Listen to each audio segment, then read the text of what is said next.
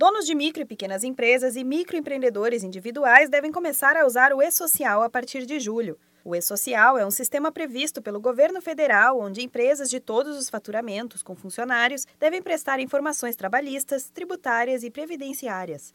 O principal objetivo é reduzir os custos, o tempo e a atividade contábil da empresa na hora de executar até 15 obrigações físicas, previdenciárias e trabalhistas. Além disso, a ferramenta vai ajudar o empresário a gerir melhor a sua empresa, facilitando a administração de informações relativas aos trabalhadores.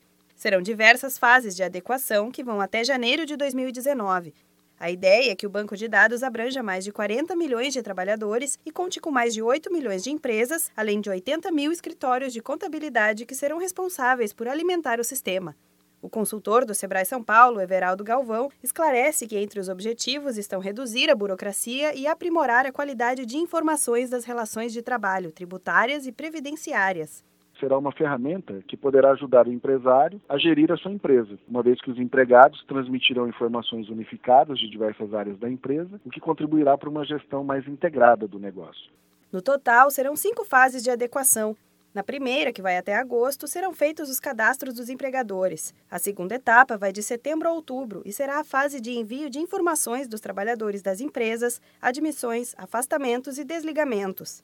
A terceira será em novembro e dezembro, com o envio das folhas de pagamento. As duas últimas fases serão em janeiro de 2019, com a substituição das guias antigas de informações da Previdência e outros setores e a transmissão de todos os dados de segurança e saúde do trabalhador. As empresas já podem se cadastrar no site portal.esocial.gov.br, utilizando o certificado digital, que pode ser adquirido em várias associações comerciais. O consultor do Sebrae São Paulo, Everaldo Galvão, explica quais são os primeiros passos.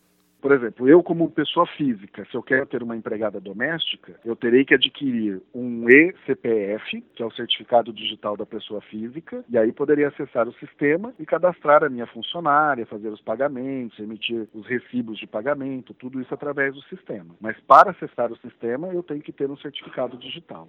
Para mais informações, ligue para a Central de Atendimento do Sebrae 0800 570 0800. Da Padrinho Conteúdo para a Agência Sebrae de Notícias, Renata Kroschel.